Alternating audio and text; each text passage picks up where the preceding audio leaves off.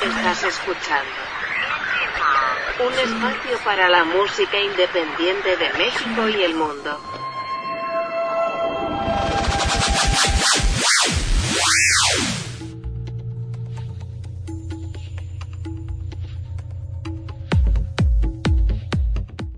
¿Qué tal amigos? Bienvenidos a una emisión más de Indie Mod Podcast. Los saluda Sebastián Huerta. Gracias por estarnos acompañando.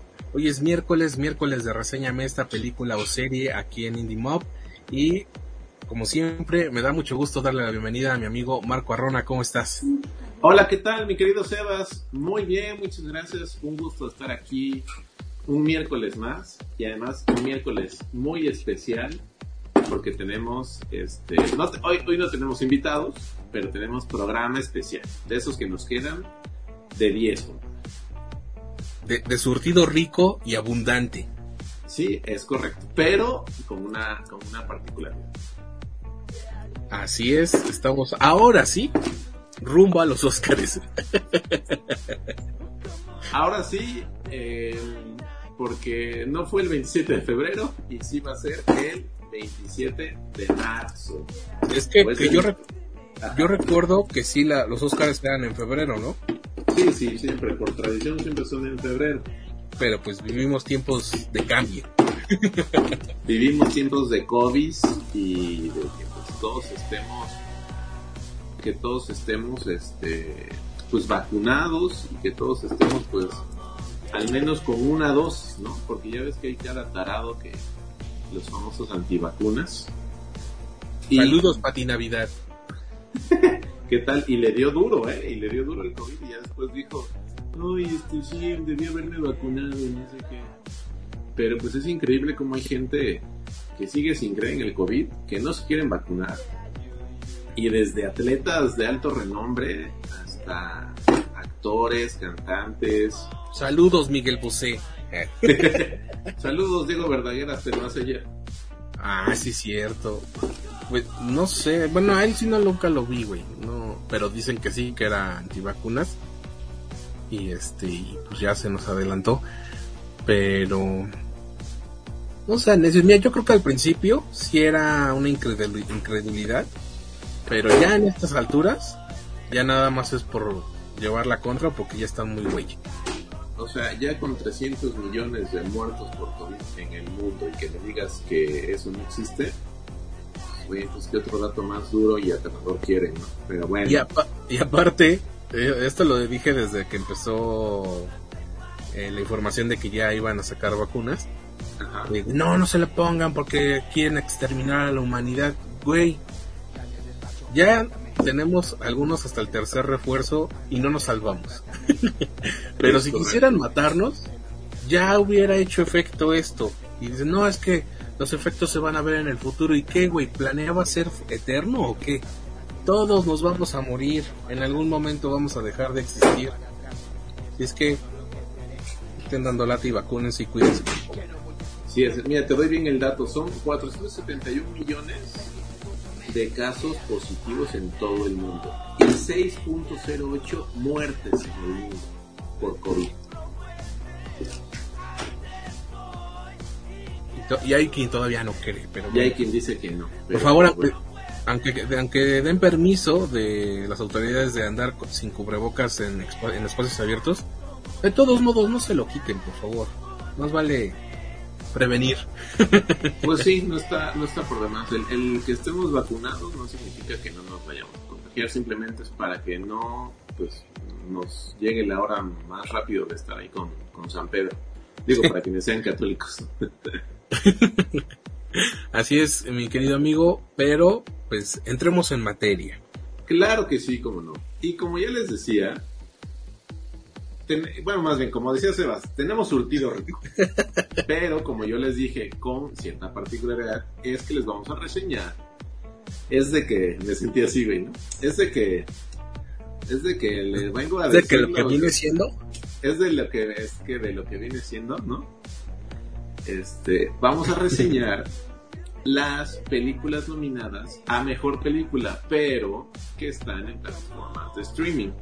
Porque pues hay muchas otras que están en el cine y otras que ni siquiera están en el cine porque tenemos, me parece que es un par de películas extranjeras que también se colaron a la categoría de mejor película. Así es, no les vamos a estar diciendo que se cuiden y mandarlos al cine, ¿verdad? Claro. O, o, mira, yo ya le perdí el miedo al cine, pero sí trato de ir no en hora pico, no en viernes, no en, no en sábado. Y si voy en esos días, este, pues trato de ir lo más temprano que se pueda. La gente luego le gusta más así como en la tarde, ya sabes, después de comer.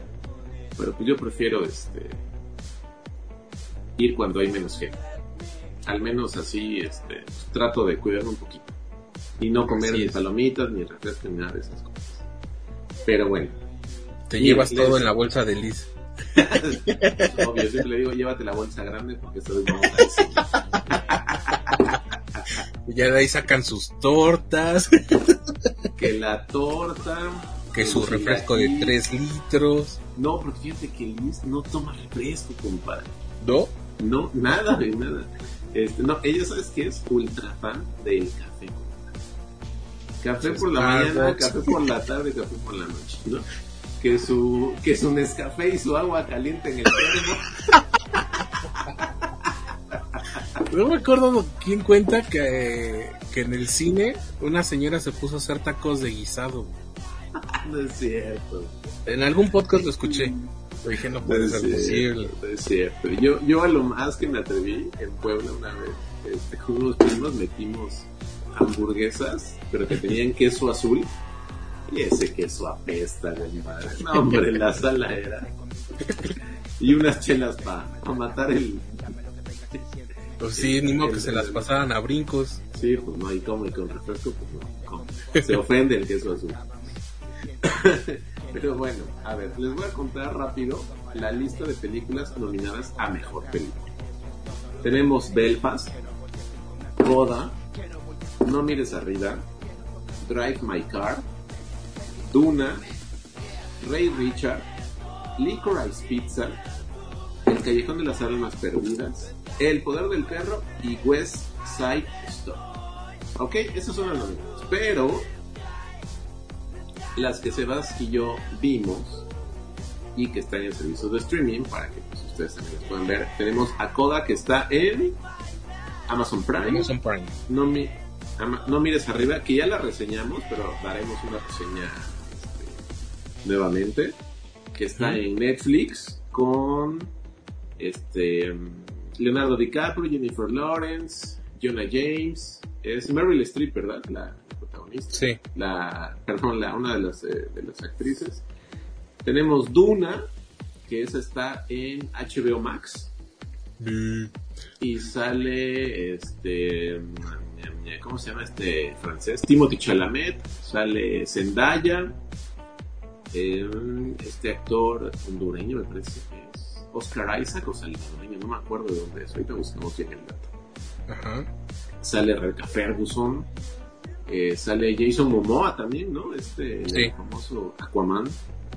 Ok. Eh, está Ray Richard, que eh, es protagonizada por ah, Will Smith Will Smith. y también está en HBO Max. Fíjate que a mí me gusta que HBO Max este, no tarda mucho en tener películas en su catálogo de, películas que salieron hace dos meses o tres meses en el cine, ¿no? Eso está, eso está padre. Eh, y, um, y El Poder del Perro, que está en Netflix. ¿Sale? Entonces, esas son las que vamos a reseñar este bonito miércoles, para que usted tenga tiempo jueves, pues desde hoy miércoles. Miércoles, jueves, viernes, sábado, incluso toda la mañana y parte de la tarde del domingo, porque en la noche, a las 7 de la noche empiezan los Oscars. Seguramente los van a transmitir por este, pues que será Televisa y TV Azteca, seguramente los van a tener. Y este, pues quienes tengan servicios de televisión por cable o satelital, pues también ahí en, en diferentes canales. Casi siempre es Azteca y TNT, ¿no? Eh, pues yo, fíjate que en mis 36 años, creo que nada más un año o como seis meses mis papás tuvieron una televisión por cable y no, no veía yo TNT, no sé si existía TNT. Ah, no, eso yo lo sé de ahora, güey. Yo también crecí con pura televisión abierta. Sí, claro. Pero, y- este, Pero TNT, pues yo creo que sí, ¿no? O, o Entertainment, no sé, bueno, estos canales gringos especializados en, en farándula y, y chismes así. Pero sí, este, pues Azteca y Televisa sí tenían este, la, la programación cada año. así es. Entonces empezamos con. Pues miren, vamos a empezarnos con Coda. ¿Qué te parece, amigo? Va que va.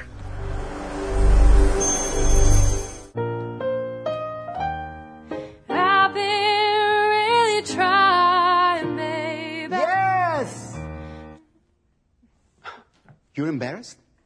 Well, most people who are terrified of singing don't sign up for a choir. Ruby, are you high? Other kids make me nervous. You're the girl with the deaf family?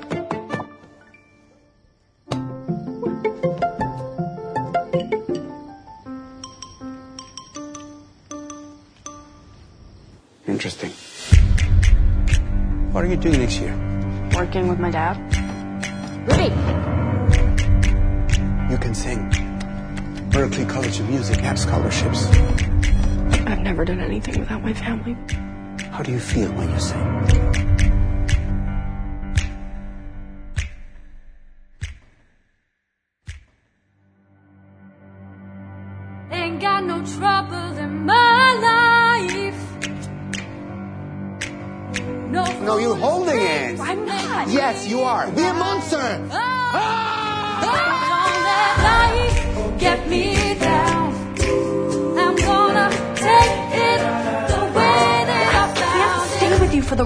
My life. I got the music in got this like perfect life. Your house is a home. We work together and laugh.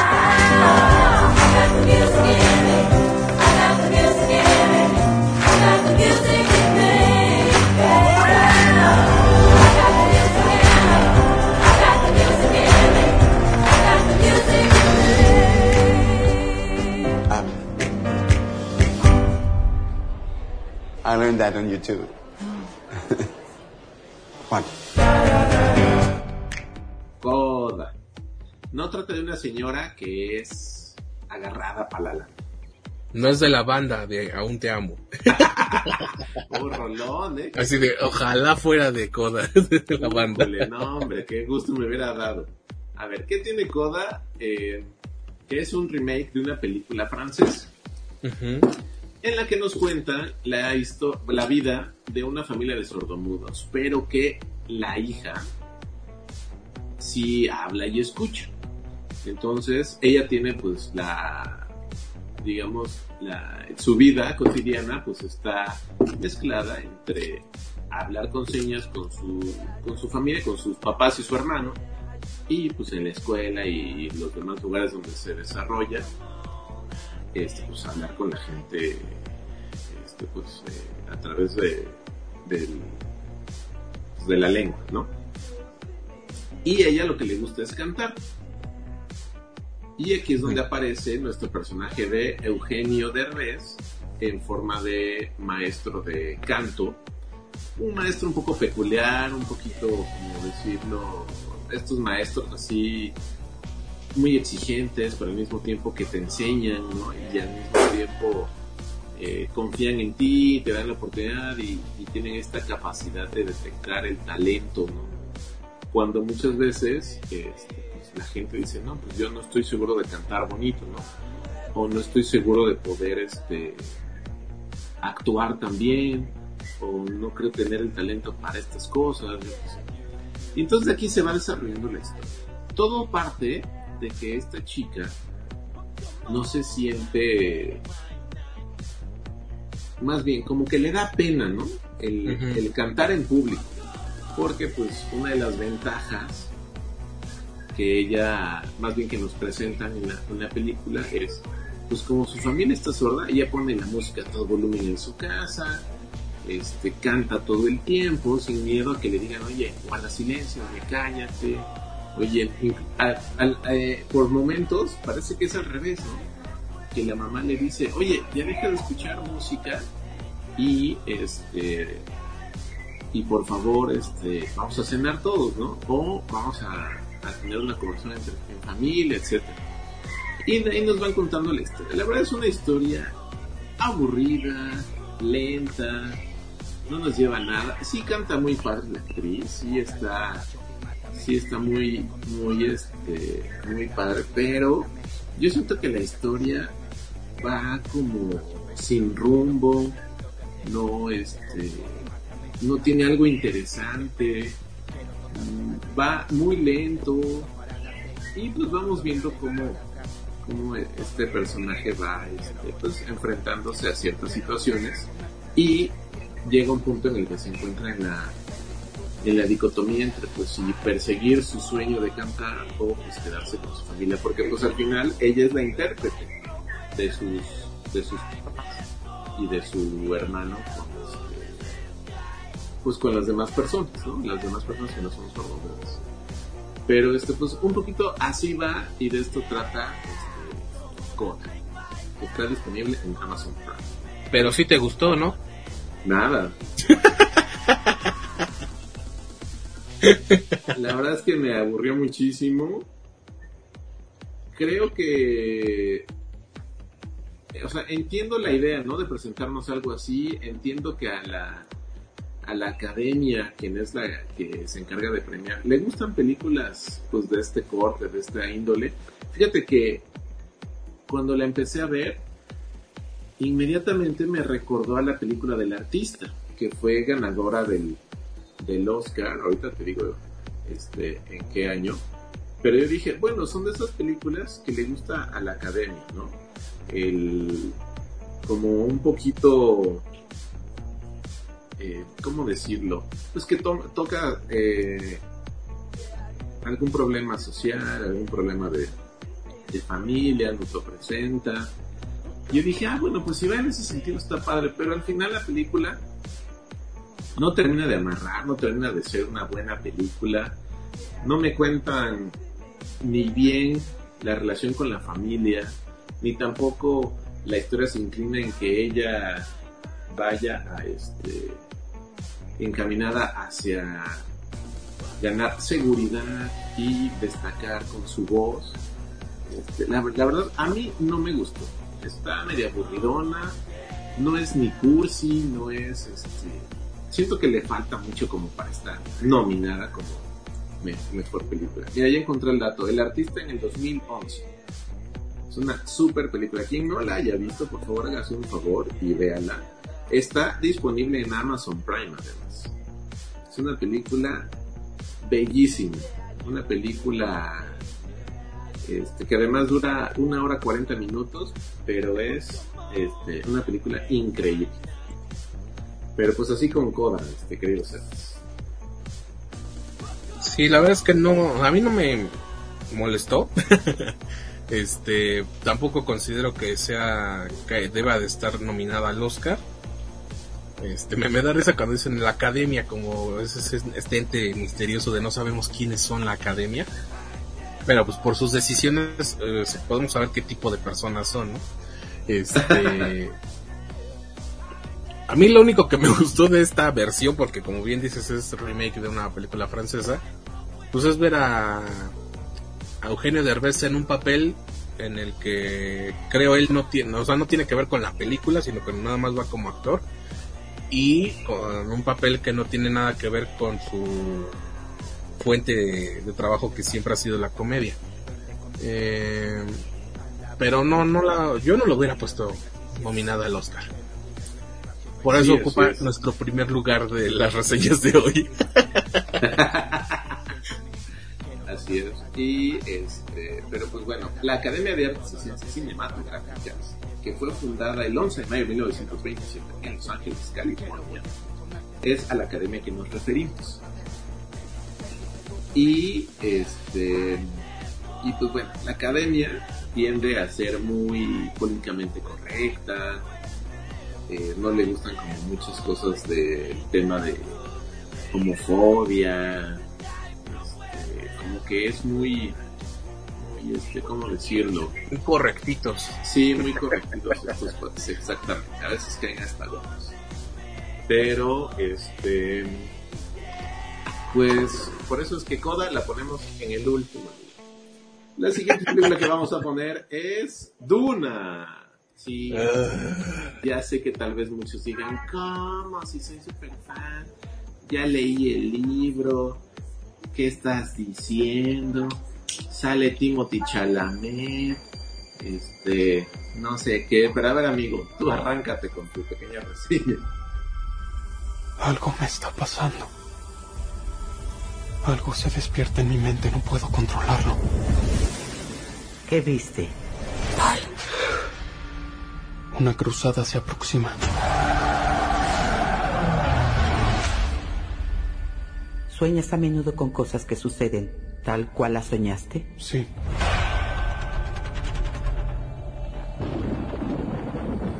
La prueba es fácil.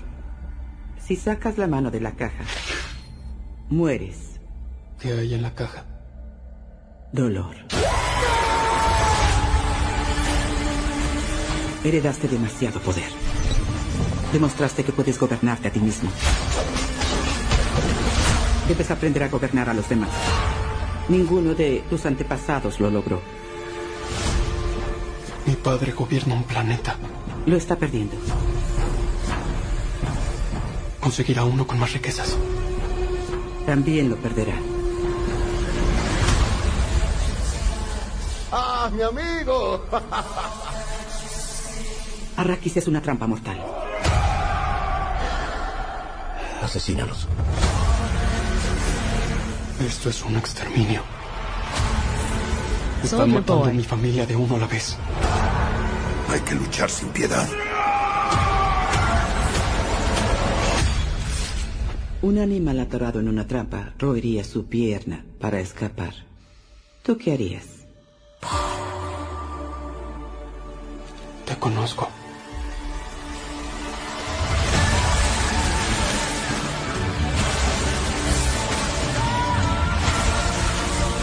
Un día nacerá una leyenda. Toda la civilización depende de eso. Puedo ver el futuro.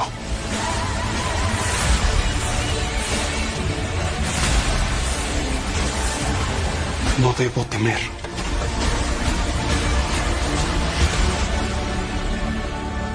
El miedo es el asesino de la mente. Ah, mi Lord Duque. Cuando el miedo desaparezca, solo quedaré yo. ¡Rápido, rápido, rápido!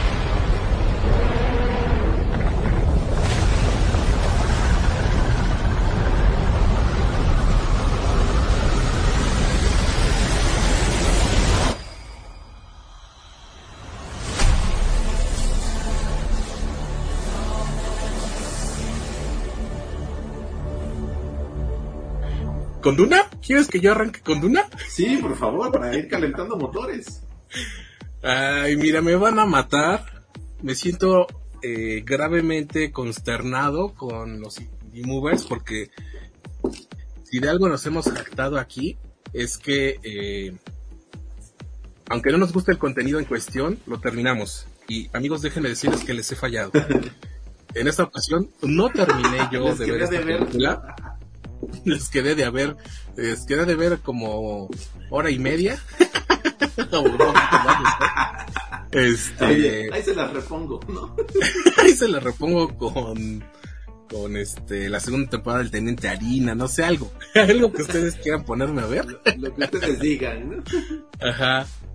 Este les voy a decir por qué. Yo siempre he tenido un problema con las películas tipo Ben Hur, este, Los Diez Mandamientos, eh, y que creo que va como, o sea, yo lo asocié a Duna con como tipo Mad Max, este, pues que hablan de un futuro utópico, así, y en cuanto vi die- eh, año 10.000 no sé qué madres, dije. Aparte, no es justificación, eh, Marco sabe que no me sentía bien. Es correcto, es correcto.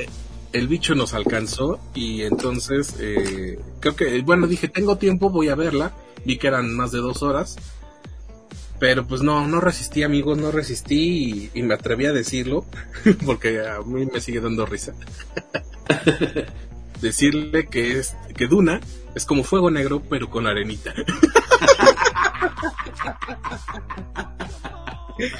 La verdad es que los 40 minutos que vi no me gustaron. me aburrí demasiado y no sé si eran mi- mis efectos covidianos, pero me quedé dormido. Así es que en estos momentos le cedo el micrófono a Marco, que sí la vi le encantó. Fíjate que es una, es una historia eh, un poco eh, lenta, un poco complicada de entender, sobre todo porque eh, estoy en el entendido de que van a sacar dos partes de, la, de Duna, que está basada en un libro. Pero además, eh, pues al ser una película de ciencia ficción y como bien lo decía mi amigo Sebas, es en un futuro, pues, eh, pues ¿cómo decirlo? Eh, post-apocalíptico, ¿no? Ajá. Es en la que no hay agua, si hay un chingo de tecnología, si hay este, muchas razas, este, eh, naves espaciales, ¿no? Planetas, desde luego hay pues, planetas con, con riquezas, otros no tanto. En esta primera película, creo que lo que cuentan o lo que intentan hacer es contarnos, más bien sentar las bases de lo que son todos estos eh, diferentes clanes que hay, lo que pasa en el planeta Arrakis, este, quiénes van a ser los protagonistas, quién va a ser el, el personaje principal, pero que empieza siendo un, eh, un príncipe interpretado por Timothy Chalamet. Es- Y nos va, de esto se trata esta, esta película de Duna, ¿no? o Duna parte 1, vamos a ponerlo así, en el que sí está repleta de grandes actores y actrices, como por ejemplo Oscar Isaac, Rebecca Ferguson, la misma Zendaya, ¿no? Que es eh, la protagonista de Euphoria, eh, Dave Bautista, este que era luchador de la WWE y este y ahora es actor y, en, películas de Marvel. Este Jason Momoa también, que muchos ubican por el personaje de Aquaman y, otros más por el personaje de ay se me fue el nombre en- que tiene en la serie de, de Game of Thrones este Javier Bardem desde luego. Y sí es una película lenta difícil tiene muchas escenas en las que más allá de que tú digas ah ya me quedó más claro esto te confunden más. Pero es como si nos estuvieran contando el pues el inicio de las películas hacían de cuenta de pues del Señor de los Anillos, ¿no? De por qué pasaron estas cosas, por qué están sucediendo estas cosas, por qué hay este es- eh, tensión dentro de algunos clanes, por qué están este eh, por qué están pasando ciertas cosas, etc. Y así es como a mí la verdad me gustó muchísimo. ¿Por qué me gustó? Primero pues por la historia, ¿no? Que es de ciencia ficción, que es un mundo Porque te caíste de chiquito. y, y me pegué y me pegué. Y quedé tontita. Este, a mí este tipo de películas me gustan mucho ¿no? todo lo que tenga que ver con ciencia ficción me gusta mucho. Por ejemplo Matrix me encanta. Este, Mad Max también que no hay tecnología pero sí hay sí es un mundo apocalíptico y hay batallas y hay guerras. Tanto las de Mel Gibson como las que sacaron hace unos 3, 4 años, ¿no? Con Charlize Theron y, y este gran actor que es... Ay, se me está escapando su nombre. Este. Ay, que es el que sale en Venom y, ¿cómo hace se de llama? Bane. Ay, es... Eh, Tenoch Huerta. no, no, Tenoch Huerta está en otra categoría. Él solo trabaja con Cuarón y con Guillermo del Toro. Este, Tom Hardy, Tom Hardy. Mira, es con T. Yo sabía, yo sabía. para ahí vas. Entonces, a mí me gustó mucho. Desde luego, este, yo creo que es una, una buena película sobre todo por eh, quienes ya leyeron el libro, que es de 1965, si no mal recuerdo, este, y que es de Frank Herbert. Aquí tengo ya el, dato. Frank Herbert fue quien escribió Duna, y sí, en 1965 lo publicó, y se han vendido más de 12 millones de ejemplares. Entonces, es una película que, si no mal recuerdo, le metieron 400 millones de dólares a la producción. Este, y a mí me encantó. Me encantó desde los trajes, la historia, la tecnología que nos presentan. Sí, insisto, es un poco lenta, es un poco eh, eh, pues confusa y cada vez nos puede confundir un poquito más, pero al final, si a ustedes les gustan este tipo de películas, la van a disfrutar mucho. Si no la han visto, véanla y ahí déjenos un comentario en las redes de Sebastián o en las redes de Reseñame esta. No, no los mandes a mis redes. Ah, que a tus redes no. No sé, ¿viste la del 84? No, no, no la he visto. Porque yo en algún programa vi, cuando recién estrenaron Duna en HBO, Sí. que uno de, un personaje, me imagino que no, no, no tan relevante para la historia, pero el, el punto es que ahí estaban varios actores mexicanos porque se grabó, eh, filmaron eh, partes en México. Y, entonces, y el que me llama la atención, ¿sabes quién hace un personaje ahí? ¿Quién? Ernesto Laguardia. No es cierto, júralo. Ajá, y ahorita que estoy viendo el reparto, también hay una eh, actriz que sale en películas con Vicente Fernández que se llama Julieta Rosen. Ok, sí, sí la conozco.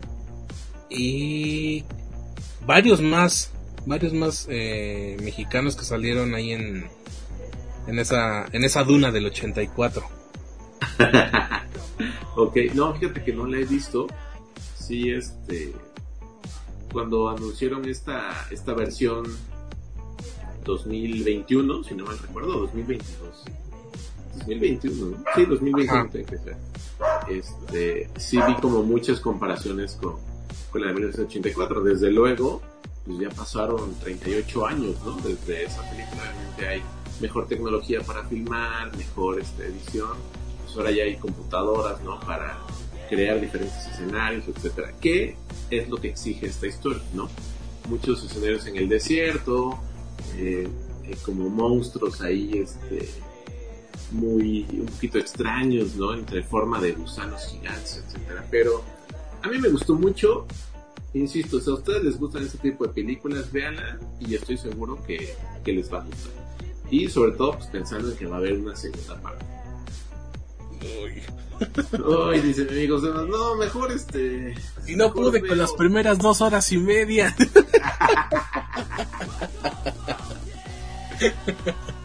Pues igual la puedes ver así en dosis de 10 minutos, compadre. Ah, pero bueno, ahí, ahí estuvo Duna. Lo vas a, lo vas a intentar. ok, no. No, no me estés comprometiendo. Ok, entonces, no. Mira, si, si, si para grabar esto no me no, no lo pude lograr, menos por gusto. Bueno, pero se te, atraves- se te atravesó el, el cobicho, entonces estás este, indultado. Tienes el Muchas indulto. gracias. Tienes el indulto.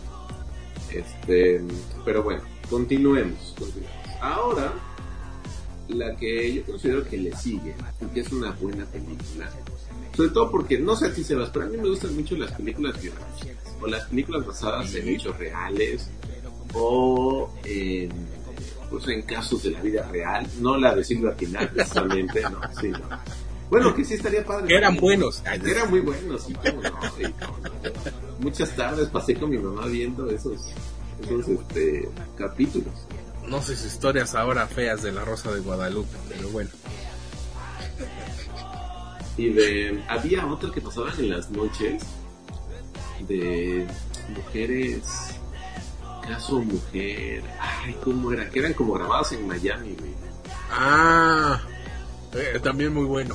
Sí, muy, muy entretenidos, ¿no? Porque además Este- estaban más cargados como de sexo y Decisiones de mujeres. decisiones de mujeres, claro que sí, como no, buenísimo. Pero- Aquí quemándonos, bueno.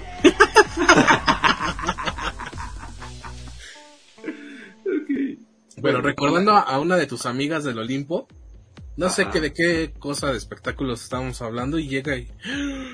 ¿Cómo es que saben ese tipo de cosas? Y ya ves que casi no me callaba. Sí, claro. Y yo, también sabemos de política, Ingrid. Ay, perdón. Este, pero, pues para, hay que saber de todo. Sí, pues sí. ¿verdad? Yo, ja. Pues obvio, desde luego, ¿no? Y más, este, y más las personas que estudiaron periodismo y comunicación, eh, a mí muchas veces me han dicho, pues tenemos que saber de todo, ¿no? Y eso es, eso es un hecho. Pero bueno, continuamos con cosas bonitas y agradables. Sí. Y lo que viene siendo Ray Richard. What's going on? Everybody okay? They got a call, said there was trouble in the house. Oh, okay. Yeah. Okay. Uh, you all need to look around. It's a little wet for practice, don't you think? Don't the girls have schoolwork to do? They do their homework. Tundi's first in her class. Lynn and Isha are too. Now, I don't even mind you saying we hard on these kids. You know why? Because we are. That's our job, to keep them off these streets. You want to check on the kids? Let's check on the kids. We got future doctors and lawyers, plus a couple tennis stars in this house. The chances of achieving the kind of success that you're talking about is just very, very unlikely. Okay, you're making a mistake, but I'm gonna let you make it. Watch him hit a few balls. All right. So tell me your names again. I'm Venus. I'm Serena. So, wh- what'd you think? I wrote me a 78-page plan for their whole career before they was even born. Yeah, baby, yeah! These girls so great. How come I've never heard of them? They're from Compton. It's okay. They're just not used to seeing good-looking peoples like us. She's nervous. They can step up. Maybe she ought to take a few more steps up. Just get someplace safe. I think you might just have the next Michael Jordan. Oh, no, brother man. I got me the next two. This next step you got to take, you're not gonna just be representing you, you're gonna be representing every little black girl on earth. I'm not gonna let you down. How could you? This world ain't never had no respect for Richard Williams, but they gonna respect y'all. You gonna walk out there with your head up. You are a champion, and the whole world know it. The most dangerous creature on this whole earth. It's a woman who know how to think. Yes, Daddy. Ain't nothing she can't do. You gonna show them how dangerous you are?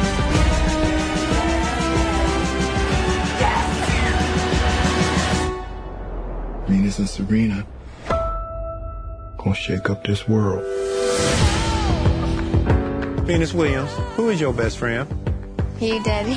Serena Williams, who is your best friend? Venus. Then you. That's then you. After. Venus. ¿Y qué nos cuenta Ray Richard? Muchos conocemos a este. Al menos si no somos fans, pero sí conocemos y hemos escuchado de las famosas tenistas afroamericanas Venus y Serena Williams. ¿No? Estas dos, este. Pues dos mujeres súper atléticas, súper talentosas, que vinieron a darle no diría yo que vinieron a revolucionar el tenis, pero sí le vinieron a, mostrar otra cara de lo de, de lo que es el deporte blanco, como si se le conoce. Sobre Ajá. todo porque por años fue un deporte pues exclusivo para gente pues que goza de la blanquitud. ¿No? En O sea, de los tuyos. Oh, que la- No, no, güeros de verdad, güey. Güeros de verdad. Güeros de verdad, güeros de verdad. Este, y donde los mejores exponentes, pues obviamente habían sido gringos, ingleses, eh, y, en, mujeres, pues españolas, alemanas, estadounidenses también, desde luego. Pero este, nunca había habido unas atletas afroamericanas. Y un poquito de esto nos van contando la historia de este, Richard eh, Williams, que es el papá de las, de las eh, tenistas Venus y Serena Williams. Y nos van platicando cómo es que él, pues, junto con su esposa, porque es una chamba de los dos, eso es la verdad, hay que reconocerlo, como padres Sí. deciden planear una eh, pues cómo decirlo una tener un plan tanto educativo como de entrenamiento para cada una de sus hijas porque si no mal recuerdo son cinco hijas las que tienen Sí. ¿no? Entonces, eh, en una parte de la película, Will Smith, en el personaje de Richard Williams, dice, a ver, en esta casa vamos a tener dos talentosas tenistas, una exitosa abogada, una exitosa doctora, una no sé qué. Y eran una familia de escasos recursos, muy trabajadores, pero él era extremadamente este, disciplinado con él y con sus hijas. Y nos muestran cómo vive la familia Williams a través del orden, del apoyo, del amor incondicional, como familia, este, de cómo valoran el esfuerzo que hacen sus papás y cómo las hermanas Venus y Serena Williams se ven proyectadas este, con los con el esfuerzo que hacen sus papás y el papá que es el que las entrena para que ellas desde chiquitas tuvieran bien este, bien clara la meta a la que ellas querían. Y así es como nos van contando este, pues el andar de estas eh, dos grandes atletas que empieza, si no me recuerdo, empieza cuando ellas tienen como 11 y 12 años. Después de ahí eh, las empieza a entrenar, este, pues ahora sí ya que un entrenador profesional. Y de ahí consiguen una, una beca de un, este, de un entrenador que tenía pues una academia ¿no? de tenistas y que les decide, ¿saben qué? Ustedes son tan talentosas que este, pues, me las quiero llevar a Miami para que ahí entrenen, les pondremos una casa, entrenadores personales, etcétera, etcétera, etcétera. Y este y ya de ahí pues empezar a llevar el plan. Pero ahí se empieza a poner todavía un poco mejor la trama porque Richard Williams les dice, a ver, a ver, a ver, sí, tú tienes las instalaciones, nos estás dando una beca, no sé qué, pero yo soy el que va a tomar las decisiones por mis hijas. Yo sé cuándo van a debutar profesionalmente, yo sé cuándo van a jugar esto, yo sé cuándo... Y esa, esas ideas que tenía Richard Williams eran eh, to- to- eh, más bien completamente este, lo opuesto, lo contrario a lo que ya estaba establecido en la forma de entrenar y de ir llevando poco a poco, digámoslo así, a un atleta. Y es ahí cuando nos van poniendo el ejemplo de, otras atletas, este, mujeres que estaban este, pues entrenando y en la un muy buen momento, ¿no? Sobre todo porque este, él dice, a ver, yo no quiero que mi hija sea como esta tenista porque no puede con el estrés, no puede con tal cosa, está ya muy lesionada, son muchos partidos, etcétera. Y de ahí se va desarrollando la historia. Cómo es que eh, Richard Williams decide él trazar el plan de, de estas dos hijas, obviamente sin descuidar a las otras tres hijas, que de alguna forma nos van contando cómo se, a lo que se están dedicando. Este, una creo que ya empieza a estudiar leyes, otra quiere ser este, doctor, etcétera. Y es como nos, este, nos, van, nos van contando esta historia muy emotiva, muy llena de lo que es el poder de la mujer, el talento de la mujer, no nada más eh, en temas de, de negocios, del mundo empresarial, de la política, sino nos lo presentan también ahora en el, en el ámbito profesional, eh, perdón, deportivo, y cómo pues son unas, este, unos portentos de atletas este, increíbles, ¿no? Y además que nunca hay una rivalidad o una envidia como tal entre Venus y Serena, porque llega un momento en el que una de las dos destaca y empieza a tener fama y empieza a firmar contratos y empieza a ganar, y entonces el, el papá le dice, este, tu hermana este, va a ser muy famosa, pero tú vas a ser la máxima ganadora de títulos de todo el mundo. ¿no? Entonces no- nos muestran a este eh, Ray Richard este, con una mentalidad ganadora, con una mentalidad mesurada y con eh, y sabiéndole inculcar a cada una de sus hijas el, el amor por sí mismas, el amor hacia la, hacia la hermana y también este, pues estar eh, física y mentalmente preparadas para los retos que están por venir. Y Y, es, y pues de esto va un poquito la, la, la película de Ray Richard. Así es, eh, creo que otro de los temas importantes que tratan es el racismo. Sí, es correcto. La sociedad estadounidense creo que tiene esto muy, muy latente, ¿no? Muy a, a la mano, desafortunadamente. Se habla de eso y, y como bien dices, no, o sea, no solamente tenían encima el que para la época en la que ellas empiezan a, a- a jugar y a destacar, pues era- eran mujeres, pero aparte eran afro- afroamericanas y entonces creo que en algunos momentos el papá se proyecta en ellas y entonces trata a todos los demás de acuerdo a sus traumas, ¿no?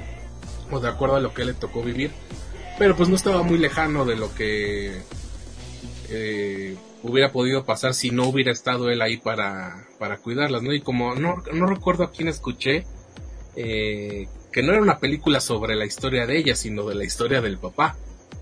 Me Sí. recuerdo mucho a, a cómo se, se dibuja a este Abraham Quintanilla, el papá de Selena, de mira cómo esto yo que yo logré, ¿no? Sí, Este, claro. y, y el personaje secundario es la artista, en este caso la deportista, ¿no? Entonces, eh, y por otro lado también escuché que este que esta película se le hizo a Will Smith pensando en que se va a ganar un Oscar. Sí, claro, así es. Eh, y Javier Ibarreche creo que es el que dice eso, ¿no? Lo- creo que lo de él, él fue el que se lo escuché diciendo eh, justamente esto. Y dije, pues, pues no sé si sea- hayan sido este, las intenciones de Will Smith, pero mira, estamos aquí hablando de él justamente porque la película está nominada a mejor película.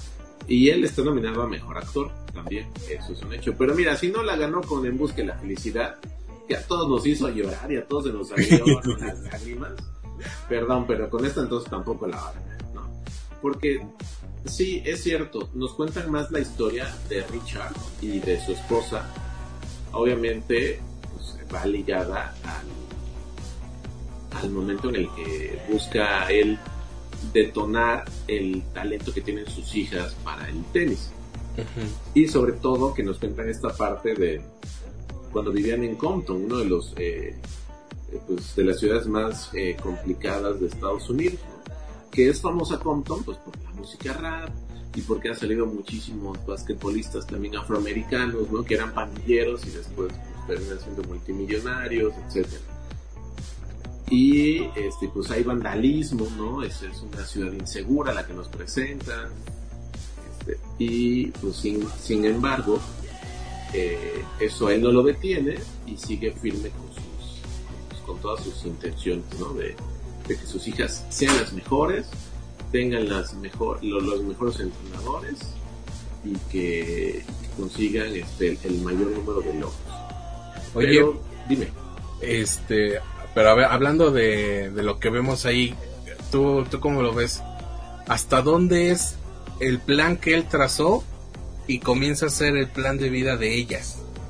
O sea, o más bien, eh, porque viéndolo así, ¿no? De si tú quieres que tus hijos eh, destaquen, pero él, él les puso la actividad, eh, obviamente, eh, qué bueno que ellas dijeron sí, pero y si no hubiera sido así, como muchos otros tantos casos, que, que el papá o la mamá quieren que sean algo específicamente y o no tienen el talento o no tienen las ganas, pero eh, creo que también muestra eso eh, de cómo el papá pues cuida cada detalle del plan, pero es el plan que él trazó desde antes que nacieran, ¿no? Y sí, claro.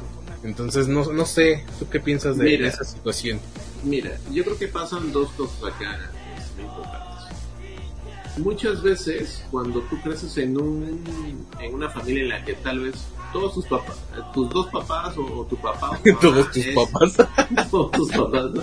es que te, es- es- te voy a decir todos tus- todos los integrantes de la familia Ajá. comparten o que son médicos o que son doctores o que son periodistas o que son abogados o que este o que incluso son carpinteros, herreros. Como niños, pues tendemos a crecer y ver ah, qué es lo que pasa, ¿no? En nuestra casa, a qué se dedica tu mamá, a qué se dedica tu papá, este, si te gusta eso, si no te gusta. obviamente él era un, un tenista amateur que le inculcó a sus hijas, primero, el hacer ejercicio, ¿no? el practicar algún deporte, y obviamente de las cinco hijas, y no nos lo cuentan, pues se dio cuenta que dos tenían este talento, ¿no? Entonces dijo, a ver, con estas dos me voy a enfocar en el tenis. Y desde luego, cuando tú tienes 11 años, 12 años, 13 años, pues se hace lo que tus papás dicen. Eso es, eso es, eso es una realidad. Aquí en México o en Estados Unidos o en cualquier otra parte del mundo. Porque pues tú como menor de edad, pues no tienes mucha, mucho poder de, de decisión, ¿no? De toma de decisiones.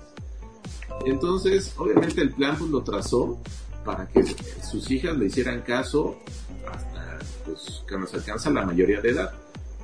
Pero además de esto, eh, Richard Williams no nada más era el entrenador, sino que después cuando nos deja entrenar se convierte en el representante y en el manager, bueno, en el representante deportivo, ¿no? Y es quien se dedica a negociar este, los primeros contratos deportivos, las primeras campañas de publicidad, los primeros torneos que van a jugar.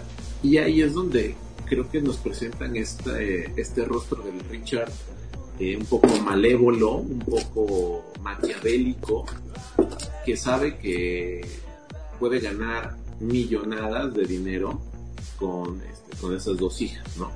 Que son muy talentosas. Pero, insisto, él siempre tratando de ser un poco disruptivo, ¿no? O subversivo, más bien, creo que ese es el adjetivo que voy a utilizar. Con la forma en cómo eh, se tenían los cánones establecidos para los talentos jóvenes, ¿no? De, en esos años. Y fíjate que hay una anécdota muy curiosa, no recuerdo si es Venus o Serena, me parece que es Serena. Este, ella es madre y hubo un gran escándalo porque Richard Williams no quería que se embarazara, porque iba a perder prácticamente dos años de ganar títulos, dos años de competencias, etc. Entonces fue eh, un momento muy tenso en la familia Williams, pero pues eh, Venus o Serena, no recuerdo bien cuál de las dos, dijo, a ver, yo quiero ser madre, ya tengo chorro de dinero, soy la máxima ganadora de títulos en el mundo, o sea, tiene 43 títulos de Grand Slam, o sea, que son como estos su- super torneos que, que llevan décadas jugándose. Y ya listo ponerle un alto a mi carrera y, cubrir con otras necesidades que quiero, ¿no? Quiero este, experimentar y sentir y tener. Obviamente han transicionado entre pues un tiempo la patrocinaba Nike, después Puma, después Adidas, etc. ¿no? Al final, pues todo con la mano que- la mano oscura, vamos a verlo así, ¿no? La mano que me hace la cuna, que es este, pues que es Richard Williams, ¿no? Eso, Sí. eso sí es un hecho, eso sí es un hecho. Este, pero lo que sí es que ellas les gusta el deporte, lo disfrutaban y tenían un talento este, impresionante. A mí me, me llamó la atención porque obviamente no soy un conocedor de, de tenis, pero como tú bien dices, por pura cultura general, los nombres te suenan. Y yo tenía Sí, más presente a Serena, y cuando empiezo a ver la película resulta que la que destacó primero fue Venus, y así de, ah, mira, Sí, qué cosas. es. Sí, ¿no? Que, fíjate nomás que suave, dijeran. Este, el, el maestro, este... Ay, ando muy desmemoriado, compadre. O, o ya es la edad, creo. Ya es la edad, güey. ¿Cumpliste 36 o 35? No, 36, compadre. No mames. Sí, soy de 1986. Del Mundial de México. que hay una anécdota muy cotorra, este... Yo nací y mi papá se fue como a los tres meses a, a la Ciudad de México a ver el Mundial. Ah, pero hasta los tres meses. Sí, claro, porque yo soy de marzo y el mundial se juega en, en junio o en julio, no me acuerdo. Ahí está, no, no te abandonó. No, no me abandonó. Sí regresó. Sí, y sí fue regresó. Por cigarros, pero sí regresó. pero este, pues así con Ray Richard, disponible en HBO Max. Este, sobre todo que es muy fluida la historia, ¿no? No te aburres. No, no te aburres y este y está buena la trama, sobre todo este, porque no se enfrasca en un solo escenario, no se enfrasca en, en tres, cuatro actores, sino que constantemente hay, hay este, nuevos, nuevos personajes.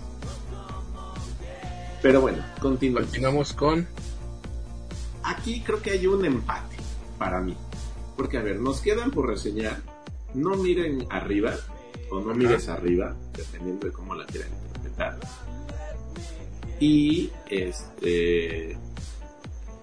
Y la película de El poder del perro. No miren arriba, ya lo reseñamos aquí, desde luego.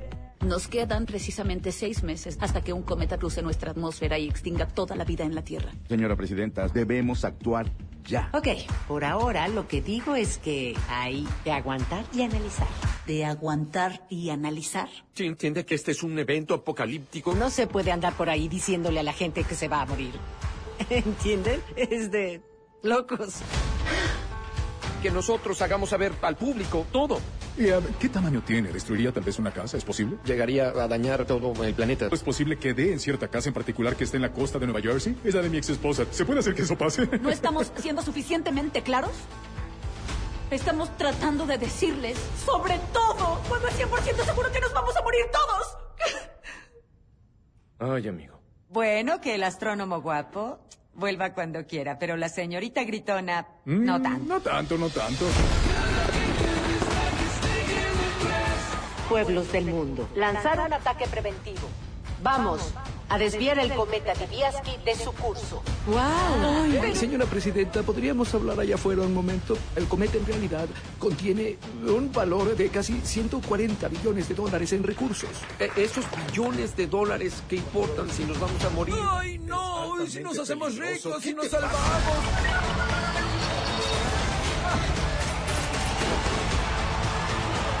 Solo miren arriba al cielo. Es real y ahí viene. Solo miren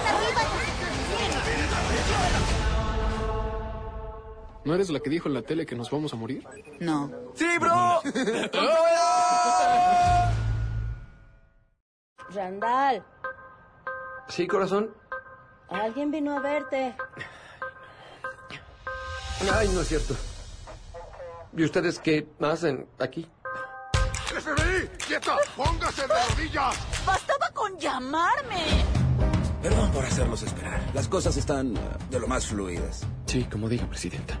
Me dicen que hay un asteroide o cometa que encuentran sospechoso. Hace 36 horas, la candidata al doctorado Kate Dibiaski, ella descubrió un cometa enorme. Ay, Sí. Felicidades. Si ese cometa sin impacto tendrá la, la- la potencia de, de mil millones de bombas de Hiroshima. ¿Y entonces qué habrá un maremoto? Es mucho más catastrófico. Por ahora lo que digo es que hay que aguantar y analizar. La decisión que está tomando es la de aguantar y analizar. Perdonen, ¿quién es esta? ¿Quién mierda eres tú? ¿No eres su hijo? Soy el jefe de gabinete, niño del dragón tatuado, así que importo más que tú. Solo procuren que sea divertido, ligero. Sí saben de qué vamos a hablar, ¿verdad?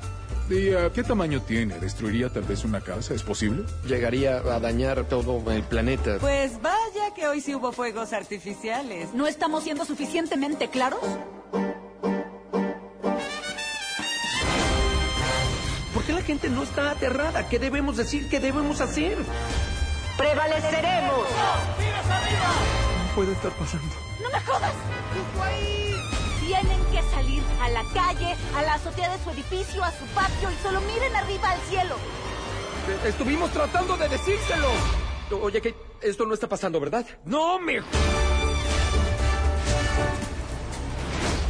Es una película con un toque este, periodístico, pero también eh, de investigación, de análisis y un tanto en el pues con el objetivo de decirnos, a ver, estamos tan clavados, tan mimetizados con nuestros dispositivos electrónicos. Este, la vida ahora es cada vez más digital para algunas generaciones, pero pues estamos ensimismados en los teléfonos, ¿no? Celulares, eso es algo este innegable. Desde nuestros papás hasta las generaciones más pequeñas que ya pueden hacer uso de un de un, este, de un teléfono este, inteligente, pues estamos muy clavados, ¿no? En el WhatsApp principalmente, en las redes sociales, en compartir memes, en compartir videos, en este y ¿Qué ya no haciendo sé podcast? que haciendo el podcast, que sus, este, que sus artes para la difusión, ¿no?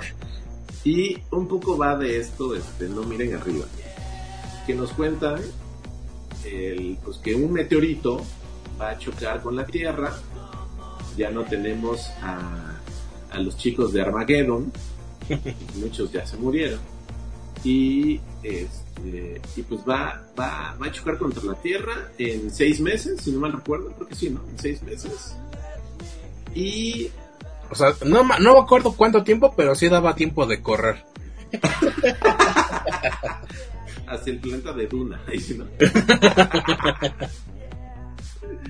y, este, y nos presentan también en forma de, pues, ¿cómo decirlo?, de, burla y de sátira a una presidenta de los Estados Unidos que está más preocupada por las redes sociales, por la pose, por las fotos, que por gobernar este, su país.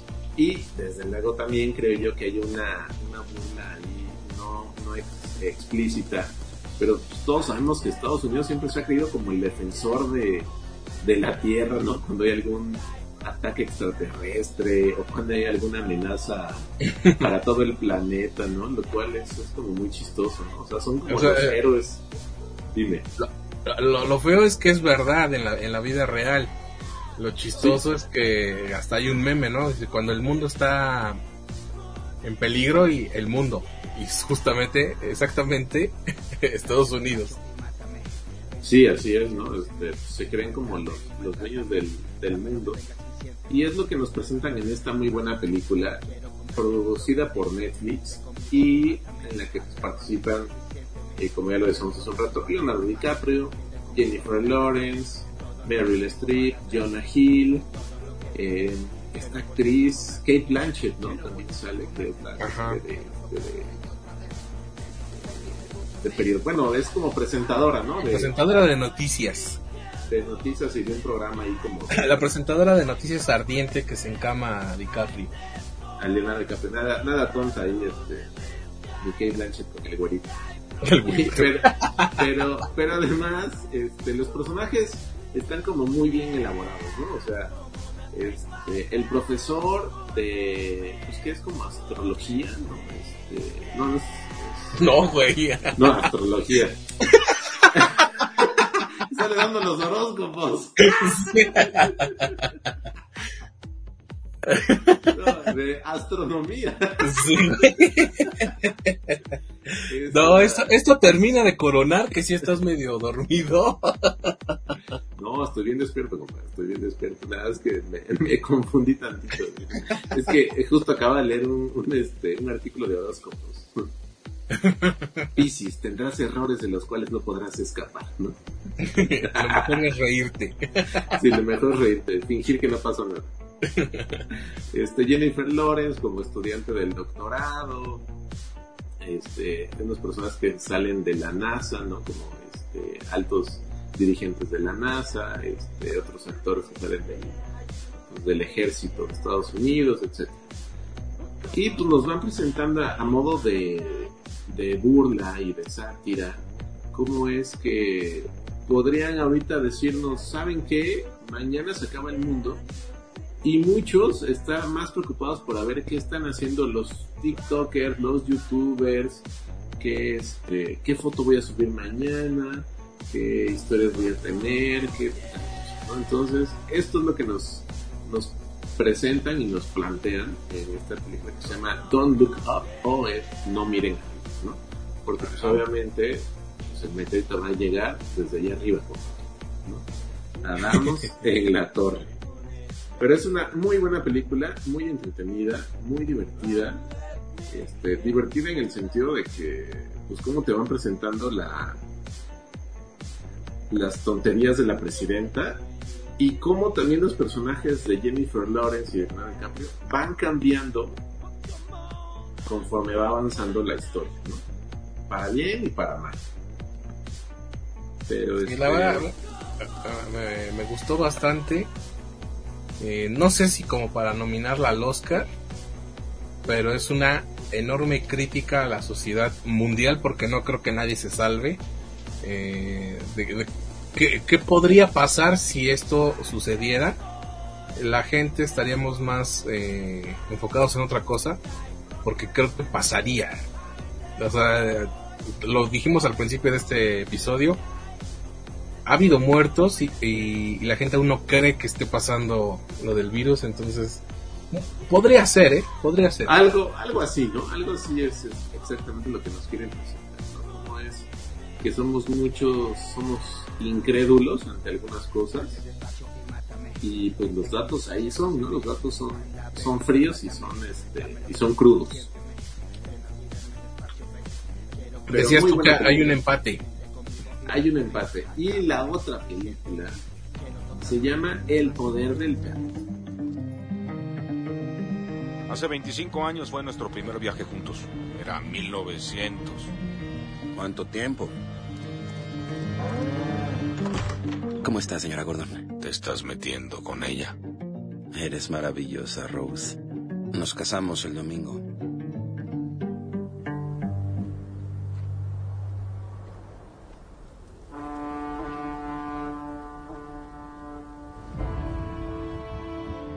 Me pregunto, ¿qué jovencita habrá hecho esto? Fui yo, señor.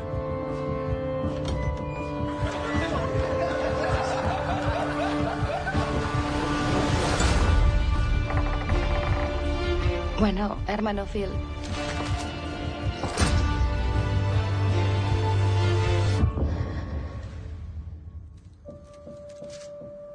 Abre la cerca, que salga.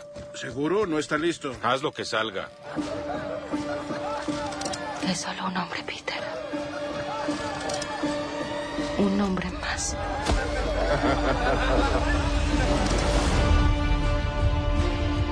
El hombre se hizo con paciencia y todo en su contra. ¿Qué clase de hombre sería si no ayudaba a mi madre? ¡Peter!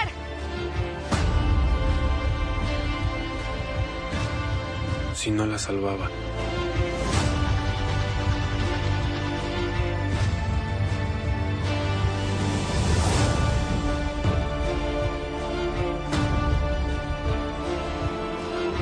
Este es un lugar muy solitario, Pete. Hasta que sabes lazar las cosas.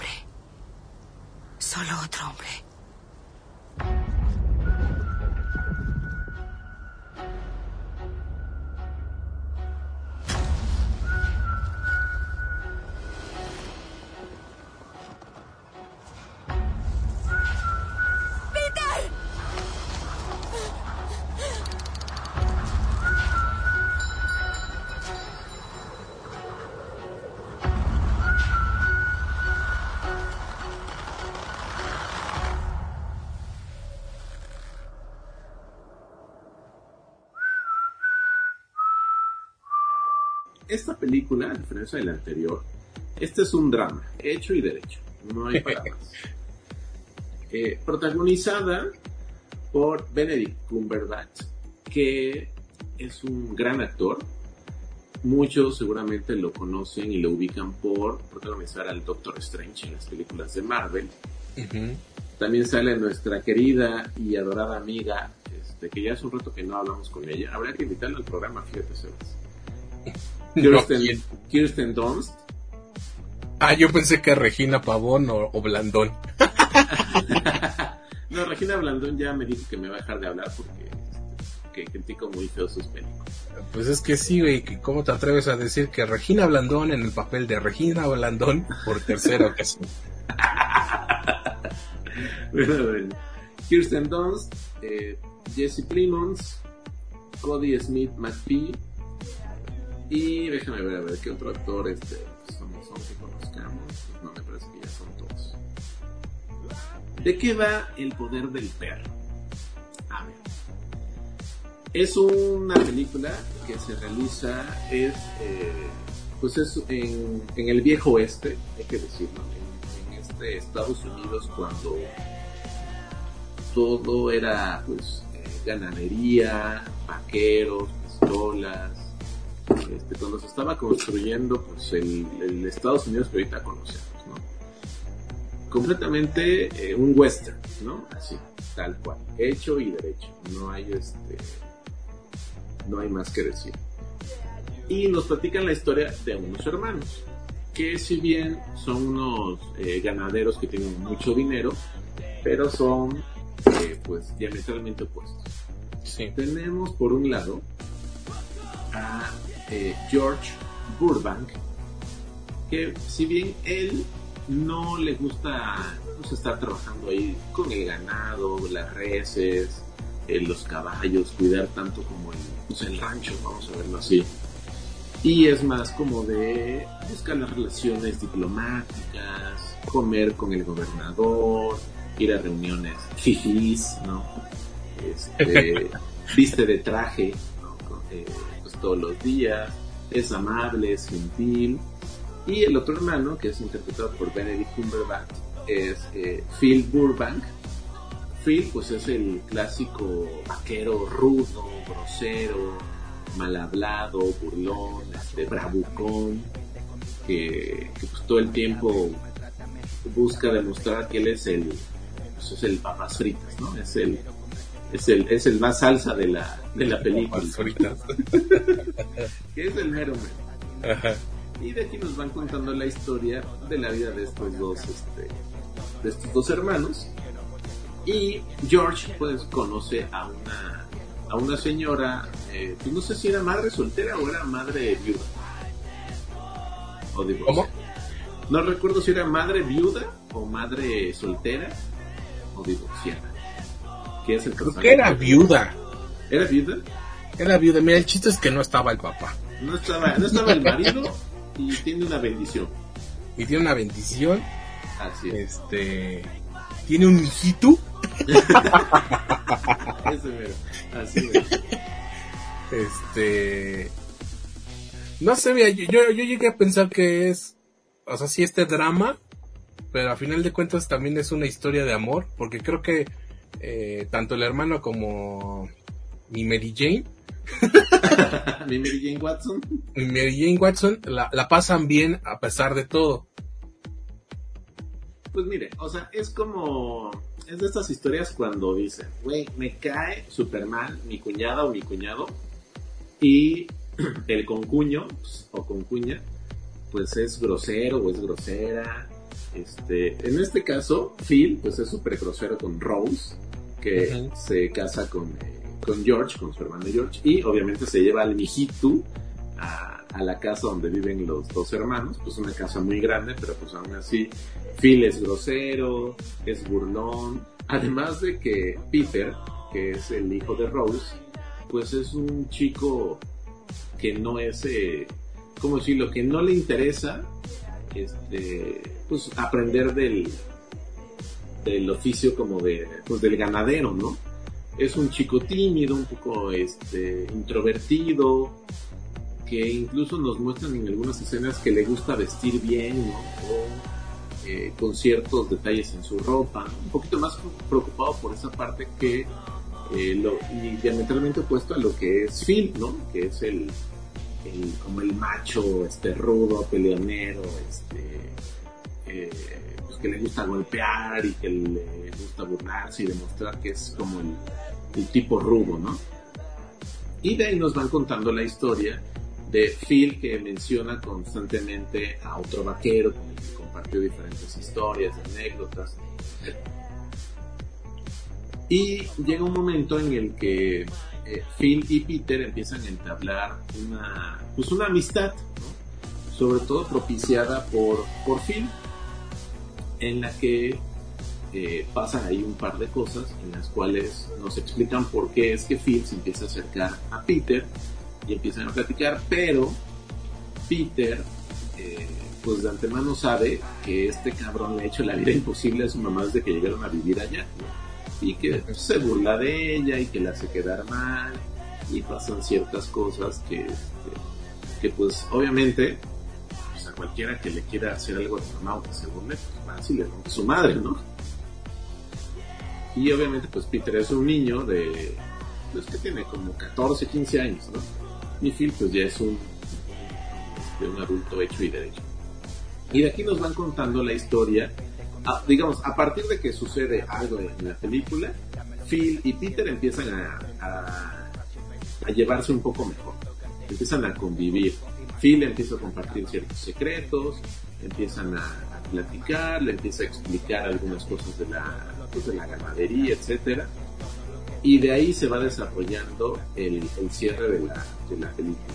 Obviamente se empiezan a revelar secretos y te empiezas a dar cuenta del por qué Phil actuaba de esa forma, porque Phil era, pues era así como tan rudo y como Peter, este, pues aunque era un niño, es pues, muy astuto y además era, era un chico pues muy estudioso, ¿no? que le gustaba, que quería estudiar medicina, incluso este, pues, ahí habría por la panza este ratones y ranas Conejo. y- cone- un conejo exacto ¿no? Este, y, le gustaba como mucho estos esta, estos temas de, de medicina y de botánica etcétera y pues nos terminan ahí este contando la historia ahora ¿por qué se llama el poder del perro? dirán ustedes qué tiene que ver salen unos perros hay alguna anécdota sobre un perro sí hay, hay una escena donde nos explican por qué podría llamarse así, pero hay una escena donde claramente el poder del perro es una es un versículo de la Biblia. Y este y ahí es donde pues nos explican completamente de qué. La verdad es que es una película buenísima. Es muy entretenida, tiene muchísimo sentido cómo inicia, cómo concluye y además eh, pues nos van presentando a este Phil Burbank por qué es así, por qué se comporta de tal forma y este y pues nos dicen a ver, esto está sucediendo por esto y el final a mí se me hace impecable. No sé, ¿tú qué, tú qué opinas, este querido Sebas? A mí también me- me gustó. Eh, creo que la vi la- en la misma tarde, no, en la, en la noche de cuando me explotó la, la tacha. Pero esta sí la terminé de ver. Porque, eh, aunque es un drama, es mucho más ligero que Duna. Sí, claro. Y, y aparte, eh, decías tú hace rato eh, que nos gustan las películas biográficas, pero también me gustan las que tienen un poco de historia. Y ya cuando vi 1925 dije, ah, esto sí lo soporto. No es 10.583. Ajá, no, no es el año 10.000 no sé qué. Entonces, este, y aparte ya, ya iba del dolor de cuerpo a la fiebre. Entonces, fue en ese lapso en el que no sabía qué iba a pasar con mi vida. Dije, pues vamos a ver la película. Este, creo que tiene eh, excelentes actuaciones. Eh, demuestran estos dos actores que hemos visto en películas de superhéroes que, a veces es eh, como que despreciado, como si no fuera cine de verdad. Y ve- verlos a, a estar en un drama, pues creo que, que llama la- bastante la atención. Porque pues estas historias que sabemos que existen aún en nuestros tiempos, de cuando hace falta alguien en una familia, las cosas cambian. Eh, el- el somos el resultado de, de la influencia de muchas personas, empezando por nuestros padres, nuestros hermanos, familia cercana, y, y es por eso que nos comportamos como nos comportamos y que tú lo veas reflejado en, en una película, pues eh, llama la atención. Así es que eh, yo también los invito a que vayan a ver El Poder del Perro y no miren arriba, que, es- que las dos están en Netflix. Es, es correcto. Dos muy buenas películas nominadas a mejor película, pero eh, Jane Campion, que es la directora de del Poder del Perro, ella está nominada como mejor este a la mejor dirección. Entonces puede ser que el Poder del Perro se lleve varias varias estatuillas este próximo domingo. Pues ahí está, amigo. Qué gusto poder platicar contigo. Seguir aquí. en este plano. En este plano, ya, ya bien, este, de ver estas películas. Ahí, ahí se las dejamos para que vayan a verlas y ya nos cuenten en las redes sociales. No me odien por no terminar de ver Duna. Este, ahí se los pago con otra cosa. con, con alguna otra serie de 18 capítulos este, para ver en menos de un día. Así es. Así es. Es que sí. Mira, me he sentido más tranquilo viendo películas que estar corriendo con las series. Sí, la verdad es que en esta ocasión, pues había muy pocas películas. Más bien, creo que la mitad estaban en servicios de streaming y la otra mitad, pues habría que buscar otros medios para, para verla. Yo vi la de mm, Guillermo del Toro, que es El Callejón de las Almas Perdidas. Gran película. Creo que tiene un detalle por el cual no va a ganar este, el Oscar. Empieza muy lento y muy despacio la película. Y sientes los primeros 30 minutos o hasta 40 minutos que no avanza, ¿no? Que no te está llevando a ningún lugar. Ya después la segunda parte, pues es una película impecable. Pero yo creo que eh, es ahí donde está el talón de Aquiles de El Callejón de las Almas Perdidas. En cambio, el cordero del perro y, y, no miren arriba, pues empieza con todo, ¿no? Así como, como nos gustan las, las buenas películas, sin que se detenga. Y cuál otra, pues Belfast no alcancé a verla, yo creo que la voy a ver en, estos días. Drive My Car, que está nominada a Mejor Película eh, Extranjera y también como Mejor Película. Creo que es este, japonesa, si no mal recuerdo. Y Licorice Pizza, no le he terminado de ver. Y por último está West Side Story. Pues esas son las, las películas nominadas a Mejor Película. A ver qué tal, a ver qué tal va a estar. Para quienes somos fans de Billie Eilish, estamos casi convencidos de que va a ganar su primer Oscar por la película de No Time to Die. ¿La has escuchado o ya viste la película, Sebas? La del 007. No. ¿No? Este, y otra película que quiero recomendarles, que está nominada a Mejor Película de Animación y que está en Netflix, se llama Los Mitchell contra las Máquinas. A mí me la recomendó una, una niña de 13 años y me dijo, tienes que verla sí o sí. Entonces esa misma noche llegué, la puse y gran, gran película. Producción de Sony con Netflix, pero no saben, no se van a, no se van a arrepentir de ver. Va que va, pues ahí ya tenemos tarea para ir a ver. Para que sigan disfrutando de las plataformas en streaming. Sí, pues sobre todo eso, ¿no? Ya que estamos pagando el, el servicio de streaming, pues hay que aprovecharlo. Y me da gusto que, que la academia, pues cada vez le dé más apertura a las producciones que se hacen en, en servicios de streaming, que ya se hayan quitado como ese, ese miedo o ese, ese rechazo hacia ese tipo de, de producciones. No, que no Almodóvar. en tu cara, ¿no? pues ahí está, amigo. Gracias por, por enlazarte un miércoles más. Ahí nos escuchamos eh, la próxima semana. No, muchísimas gracias a ti, querido Sebas. Qué gusto saber que ya estás bien y, y ahora recupérate bien del, del, COVID, amigo. Es importante la recuperación, que, que tomes tus precauciones. Y pues me da mucho gusto que no haya pasado más que de unos cuantos malestares y del, del susto. Así es, amigo. Muchas gracias. Por favor, vacúnense y síganse cuidando que esto no ha acabado. Es correcto. Pues ahí está, amigos. Gracias por habernos acompañado. Soy Sebastián Huerta. Y recuerden que juntos hacemos escena.